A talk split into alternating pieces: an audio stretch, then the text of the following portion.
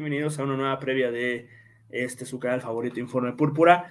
Hoy estoy solo, hoy me le toca a Pablo estar solo. Le mando un saludo a Pablo, a, a Denis y a Marcelo, que hoy no nos pudieron acompañar. Pero bienvenidos a una previa más de ahora de la semana 16, Lions contra los Vikings, partido clave para el equipo de Minnesota, este, en donde pues es un ganar o morir prácticamente, ¿no? Este, los Vikings llegan con un récord de 7-7, los Lions llegan con un récord de 10-4, prácticamente ganando tienen asegurada la, la, división. O sea, es tremendo lo que puede conseguir Detroit después de tantos años sin ganarla. No, 1997 fue la... No es cierto, 1993 fue la última vez que los Lions fueron campeones. O sea, ya llovió de esa parte, así que puede ser un, es un juego de matar o morir. Y aún así Detroit tiene todo a su favor para llevarse la división este año. No es una victoria de los tres últimos juegos, así que veremos qué tal le va el equipo de, a, a, los Vikings para poder quitarle o no la división al equipo de Detroit. Además de que este juego eh, tiene muchas implicaciones de playoffs, de las cuales ya hablaremos en un momento, pero prácticamente una derrota de los Vikings les complica completamente el panorama, ¿no? En Minnesota, vamos a hablar un poco del juego, del, de la historia de este partido. Los Vikings lideran la serie 80-41-2, o sea, prácticamente o sea, son papás del equipo de Detroit. En casa tienen un récord de 44-16-1. La última derrota fue en 2017, 14-7 ganan, ganaron los Leones de Detroit, en un partido donde Dalvin Cook se terminó lesionando y quedó fuera por el resto de la temporada. Esa fue una de las tres derrotas de los Vikings en esa temporada, ¿no?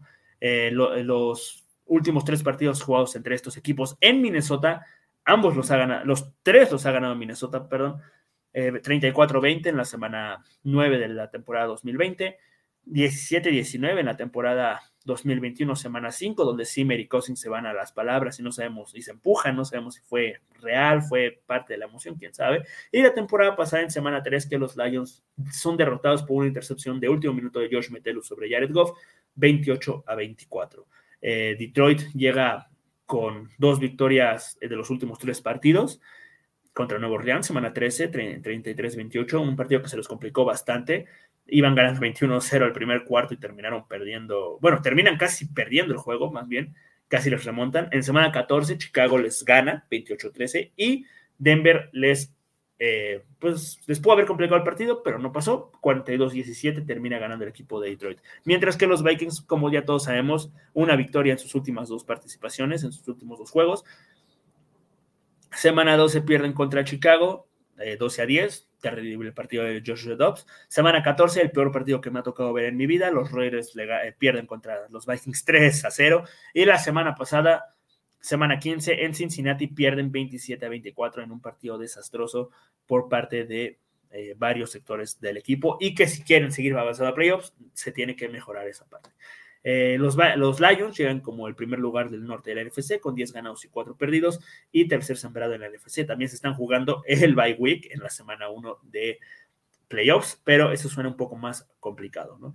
Eh, su head coach, como bien ya sabemos, Dan Campbell, que le vino a cambiar la cara a este equipo, Ben Johnson, su coordinador ofensivo, Aaron Glenn, su coordinador defensivo, y Dave Fripp, su eh, coordinador de equipos especiales. ¿Algún jugador a seguir? De parte de los Vikings, TJ Hawkinson, quien juega contra su ex equipo por primera vez en el Usman Stadium, además de estar a 98 yardas, de convertirse en el segundo tight end en la historia de los Vikings en llegar a las mil yardas. Además, este, de los Lions, CJ Garner Johnson, una de sus mejores contrataciones, si no decir la mejor en el offseason pasado, vuelve de la, de la lista de, lesionados después de romperse el pectoral en la semana 2 en contra de los halcones marinos de Seattle. Eh, pues si de por sí el equipo de Detroit ya es peligroso, si regresa Garner Johnson, veremos también cómo está por el tema del, eh, del no jugar algunas semanas, pero si regresa y, termina siendo, eh, bueno, puede llegar a ser clave para una hipotética victoria del equipo de Detroit, ¿no? Algunas observaciones tácticas que, eh, tácticas que pudimos ver para el partido anterior de en Cincinnati. el equipo de los Bengals podemos decir que averiguó el planteamiento de Flores, demasiados errores operativos en, las últimas, en el último cuarto más que nada, este, cuando es el equipo de los Vikings que permite tres touchdowns para que terminen perdiendo el partido, además de que Charlie necesita, puede ser que necesita eh, mejorar sus lecturas y limpiar algunos errores, sin embargo, se perfila para ser un equipo con, este, perdón, un jugador que puede llegar a terminar siendo el running back uno del equipo al menos para lo que resta de la temporada, sí es que mejora estos pequeños errores que tiene, pero eh, todo indica, o puede ser que regresemos al comité entre Mattison y Chandler, con Mattison siendo el running back a pesar de todos los errores que ha cometido, ¿no? Además, eh, ahora yendo con Detroit, eh, tienen un gran, un gran, una gran ejecución ofensiva, se ha mostrado en todos los partidos que se han jugado. El play action es algo que los destaca demasiado, este engaño con el corredor para intentar lanzar el balón. Es algo que tienen bastante pulido. Me acuerdo que yo que en años anteriores Minnesota era uno de los, mejores equipos en cuanto a play action y ahora Detroit, eh, del lado contrario, es el que tiene esta, este, este logro, ¿no? Eh, eh, historias relevantes, algunas historias relevantes. Los Vikings nunca han perdido en contra de Jared Goff en Minnesota. La, como bien mencioné, los, el 2020, 2021, 2022, tres derrotas. Y las veces que ha ganado Jared Goff, las dos han sido en Detroit y otra más en Los Ángeles en 2018, en esa temporada histórica de los Rams que llegaron hasta el Super Bowl 53. Que hablando del Super Bowl 53, Goff se enfrentó a Brian Flores y pues no le fue tan bien como esperábamos, apenas anotó tres puntos y pues bueno. Eh, otra cosa, eh, Justin Jefferson en contra de Detroit ha tenido grandes participaciones, seis juegos, 123 yardas por juego, 16.8 yardas por recepción y un touchdown, nada mal, y además rompió un récord de Randy Moss en 2020. En caso de ganar también, hablando de Detroit, este, ya hablábamos que fue, puede ser su primer título divisional desde 1993 y además la, una historia, lo de Jameson Williams, ¿no? Que el año pasado fue el, el pick de draft de número uno de los eh, Lions en la ronda número uno por un intercambio que hicieron con los Vikings para hacerse de la, del pick número 13, eh, si no estoy mal, y Minnesota del 32. Jameson Williams fue tomado por los Lions. Eh, los, eh, Minnesota toma al, a Luisin, que ni, juega, pero pues ahí está. Gran selección, buena Cuesi. Eh, y Jameson Williams, ¿no? Que no ha tenido la participación que uno esperaría para hacer ese wide receiver 2 por detrás de Amon Razan Brown. Sin embargo, pues su primer partido después de regresar de lesión el año pasado fue un pase de 50 y pico yardas de Jared Goff en contra de los Vikings. Algunas estadísticas del equipo de Detroit. Puntos por juego, eh, promedian 27, son el quinto equipo en este apartado. Promedian eh, las yardas totales por juego, son 407, son el tercer equipo en, este, en esta tabla. Yardas aéreas por juego son 266, el sexto equipo. Yardas terrestres por juego 140, y esto es muy importante. 140 yardas terrestres por juego con su monstruo de dos cabezas son el segundo equipo en este apartado. Ojo, ¿eh? Y el tiempo de posesión, que también es algo muy importante, 31.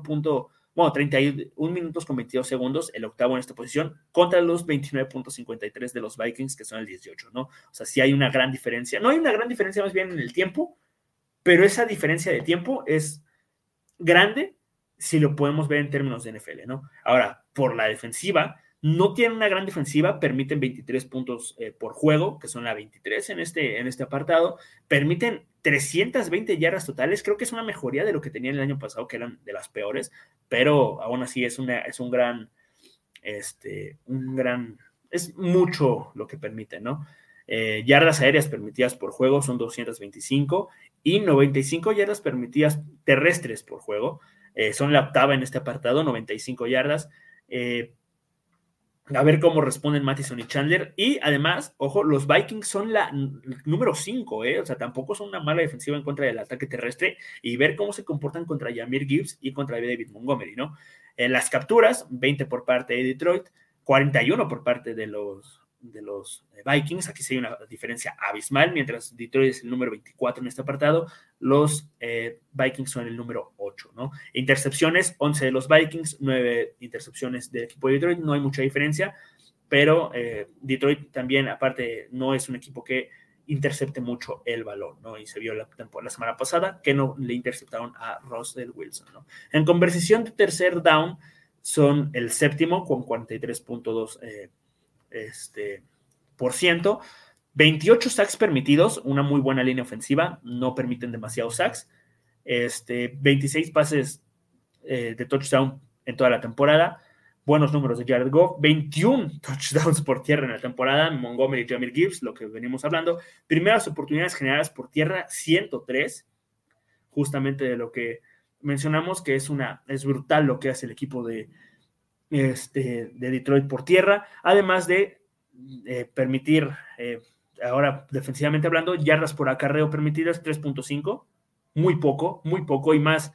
Este, lo que repito, vamos a ver cómo se comportan Mattison, que no ha tenido una gran temporada, y, y Chandler, que viene prácticamente el mejor juego de su carrera, ¿no?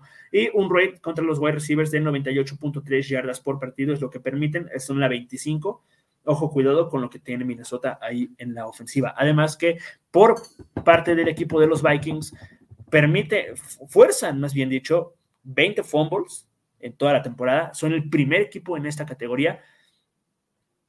Gran, gran, pero, pero, pero, pero, uno de los grandes problemas que tiene el equipo de los Vikings es que tienen un menos 5 en la diferencia, en el diferencial de turnovers. O sea, prácticamente este, o sea, lo que hemos visto tantas semanas, intercepciones, fumbles, que ha permitido que los Vikings terminen siendo un equipo este, que no lo ha hecho de la mejor manera, ¿no? El cuanto, y esos errores son los que han costado los, este, los partidos en algunas ocasiones, además de permitir 105.1 yardas por partido a los tight. O bueno, eso puede ser este, algo, algo complicado, ¿no? Para el equipo de, de Detroit. Este, creo yo que va a ser algo, o sea, va a ser un partido muy complicado lo que va, a venir para Minnesota. Vamos a hablar un poco de, los, de la ofensiva del equipo de Detroit. Como bien mencionamos, su coreback Jared Goff, que no ha tenido los mejores partidos contra los Vikings fuera de Detroit, más este, sobre todo en, Minnesota. Eh, pero tiene un equipo con unas armas ofensivas brutales, ¿no? Sam Laporta, Tyren eh, de Iowa State, de Titan University prácticamente. Sam Laporta que viene de un partido de tres touchdowns. ¿Qué te digo, no? O sea, Sam Laporta, uno de los mejores jugadores de la, de la liga. pocos años va a ser el mejor Tyrant de la liga si, si, si sigue a este ritmo. David Montgomery, que comparte el running back uno, por así decirlo, es un comité, David Montgomery y Jamir Gibbs. Qué buena temporada de ambos jugadores, que madre santa de Dios, este, es un monstruo de dos cabezas, unas máquinas de hacer touchdowns. Eh, sus, sus wide receivers, Amor Sam Brown, que ya hablamos que el dios del sol, brutal jugador, un gran receptor que te va, le va a hacer daño a este equipo que yo no sé cómo le va a hacer para ganar el juego. O más bien cómo, cómo proteger a Monra Brown. Josh Reynolds, que ha tenido una temporada discreta, pero que hace bien su función de wide receiver 2, y Jameson Williams, que completa esta tercia de wide receivers, además de una línea ofensiva muy buena, comandada por Frank Ragnow, además de uno de los mejores centros de, la liga, es el que comanda esta ofensiva. Eh, Jonah Jackson, Taylor Decker, Taylor Decker, Graham Gaslow y Penay Sewell, uno de los mejores tackles de la liga, completan esta ofensiva. Y por parte del lado defensivo de este equipo de Detroit, eh, comandada por Aidan Hutchinson, el pick número 2 del draft de 2022, un gran jugador este, Benito Jones, Isaiah Box y John Kominsky, que no son jugadores que este, hagan muchas presiones, o al menos muchos sacks, pero las presiones pueden estar ahí. Derek Barnes, Alex Anselon, que tenía una gran temporada, eh, Cam Sutton, que se habló mucho de que pudiera, bueno, más bien que los Vikings hicieran el intento por Cam Sutton en su momento, no se da, y pues ahorita está en el equipo de Detroit. Khalil Dorsey, Brian Branch, eh, eh, su cornerback knows, no sé, no sé, este, Nickel, perdónenme, no sé, no nickel, güey. Este, gran, gran jugador Brian Branch, que se estrenó con un pick six en el primer partido de la temporada de Alabama. Yo no, yo, yo no sé qué, cómo le hizo Minnesota, para, bueno, más bien, cómo le hizo Detroit, más bien dicho, este, cómo fue la NFL tan capaz de dejar caer a un jugador y pues mira, ahora está haciendo sus estragos en el equipo de Detroit, ¿no? Y Featu Melifongu y Kirby Joseph son los dos safeties de este equipo y como ya bien mencioné, Garner Johnson puede ser que regrese para este partido, pero todavía no es activado de la lista de Injury pero ya está entrenando el, este exjugador de las Águilas de Filadelfia, ¿no? Ahora vamos con las claves de, este, de estos de este partido. Mi clave es mi la, única que vamos a ver hoy, detener a los running backs. ¿A qué nos referimos con esto?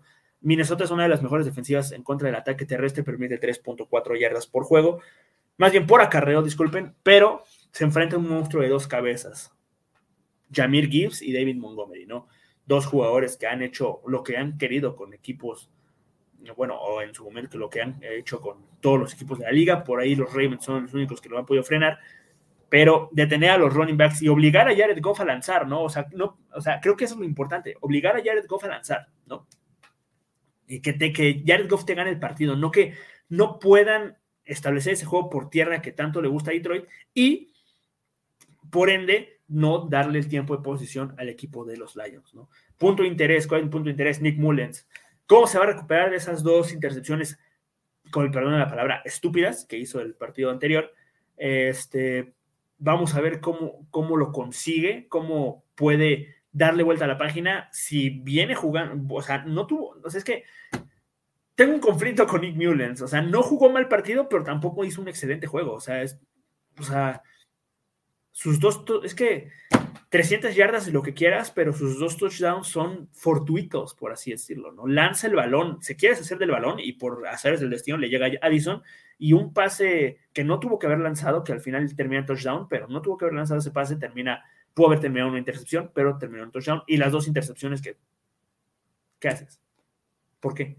¿Por qué? Pero bueno, arreglando eso, podemos a ver, a, ver qué nos regala Nick Mullens y ver si puede seguir como viene jugando o vamos a poder ver a Jalen Hall para los dos últimos partidos de la temporada. Este es un matar a morir y Minnesota está sin su mejor jugador prácticamente que es Kirk Cousins. Mi pronóstico, van a decir hater, lo que quieran, los Vikings van a perder el partido 27 a 20. Este, quiero, quiero creer en este equipo. O sea, creo en este equipo, más bien dicho, ¿no?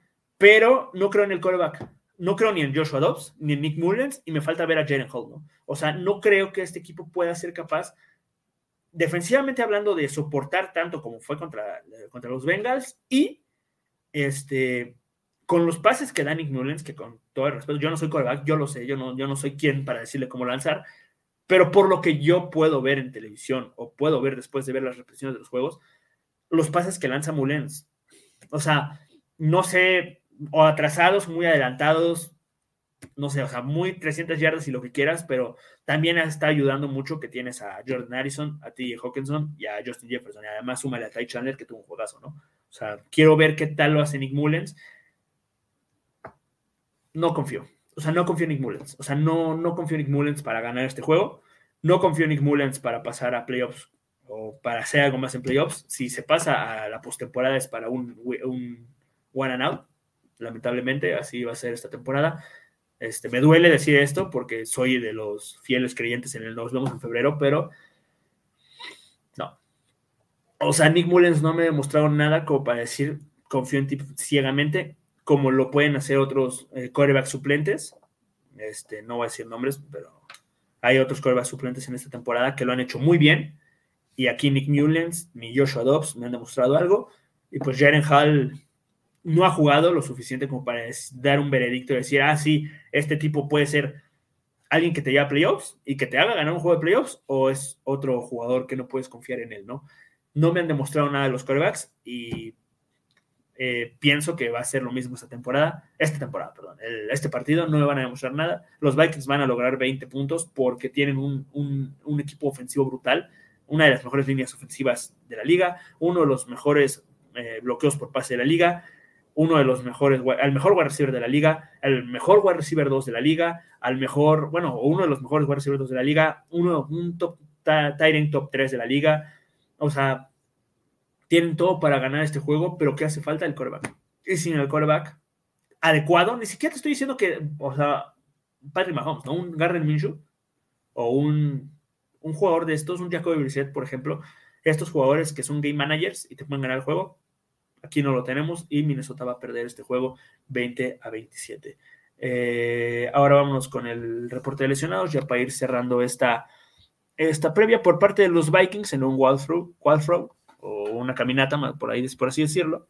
Este, eh, no participó Daniel Hunter por, por enfermedad, no participa Alexander Mattison por el tema de la, del tobillo, no participa Byron Murphy por el tema de un tema en la rodilla, no participa Jalen Naylor también por la conmoción, ni Brian Naylor, ni Brian Naylor, ¿eh? ni Brian O'Neill, ni Harrison Phillips participan por lesiones en el tobillo y en la espalda respectivamente. Además de que Jonathan Bullard, Sheldon Day y Jordan Hicks, perdón, Jonathan Bullard y Sheldon Day estuvieron limitados y Jordan Hicks, que increíblemente ya está de regreso, antes que Marcus Davenport. Pero yo no voy a decir nada de Marcus Davenport porque me corre.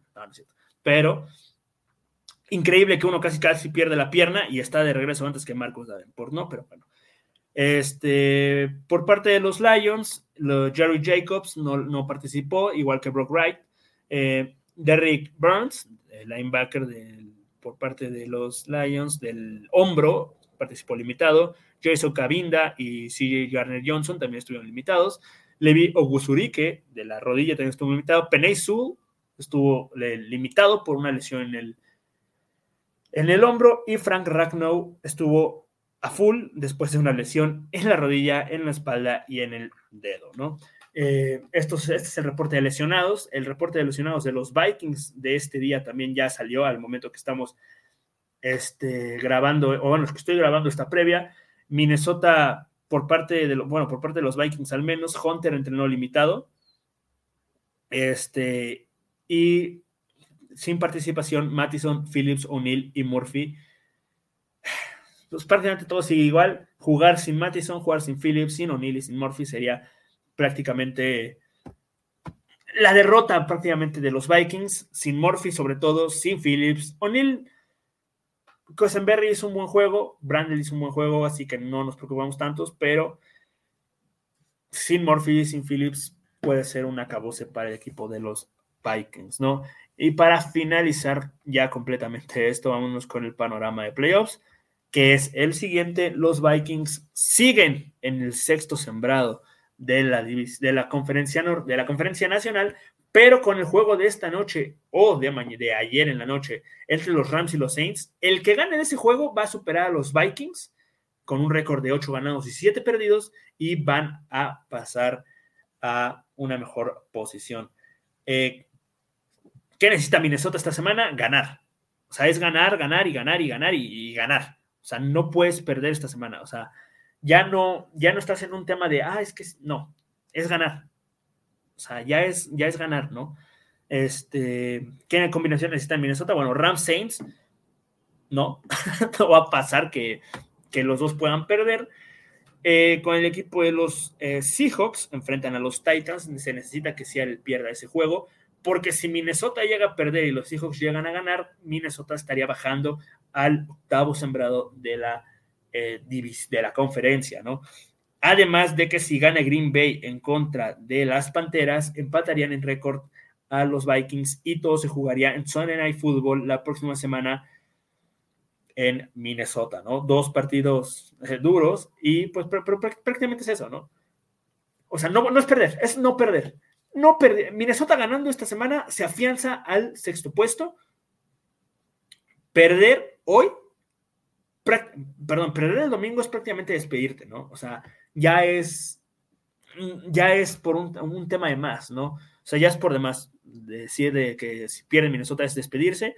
Lo venimos diciendo de que el, equipo de los Vikings pudo haber eh, asegurado una ventaja mayor a sus competidores con victorias como contra Denver, en victorias contra Chicago, en victorias como contra el Cincinnati, que tuviste que haber ganado ese juego. Esos tres juegos eran muy ganables y Minnesota los perdió y ahora está en una posición de que se pueden quedar fuera de playoffs y súmale a eso en una posición del draft que no te alcance para tomar algún prospecto de tu agrado en la posición de coreback, que es una de las la posición más importante para los Vikings a tomar el siguiente draft.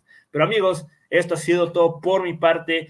Eh, otra vez mandar un saludo a mi amigo Pablo, a mi amigo Denis y a mi amigo Marcelo, que no pudieron acompañarnos en esta ocasión. Y pues nos vemos, nos seguimos viendo en febrero. Suena imposible, suena complicado, pero nos seguimos viendo en febrero. Amigos, esto fue todo por mi parte. Nos vemos a la próxima. Cuídense mucho y les mando un besote. Nos leemos el próximo, el domingo. No estoy muy seguro, fíjense que no estoy muy seguro realmente si va a haber overreaction, porque es 24 de diciembre. ¿saben? Y, y, Navidad, obviamente no va a haber nada. O sea, ¿quién va a trabajar en Navidad? ¿Quién va a trabajar en Navidad? Vamos a ver qué va a pasar con el overreaction, porque realmente no, no, no estoy muy seguro que pueda llegar a pasar. En todo caso, les estaremos avisando en nuestras redes sociales. ¿Cuáles son nuestras redes sociales, queridos amigos? Estas son nuestras redes sociales. ¿Cómo que no? Eh, Twitter, Instagram y Facebook, que Instagram no lo hicimos tanto, pero Facebook y Twitter, sobre todo Twitter, les estaremos avisando, o bueno, Twitter o X, como quieran decirle, estaremos avisando lo que vamos a hacer eh, con el overreaction y pues a ver qué sucede, ¿no? Pero lo importante ahorita es que ganen los Vikings y si hay overreaction, como bien les eh, digo, estaremos avisando por nuestro Twitter o por, o en caso de que no haya, pues también avisaremos por ahí. Amigos, fue un placer, como siempre. Perdonen la, tardanza, 25 minutos, pero era importante recalcar lo que es este juego para los Vikings. Nos estamos viendo, cuídense, felices fiestas y no nos vemos el domingo con el Overreaction y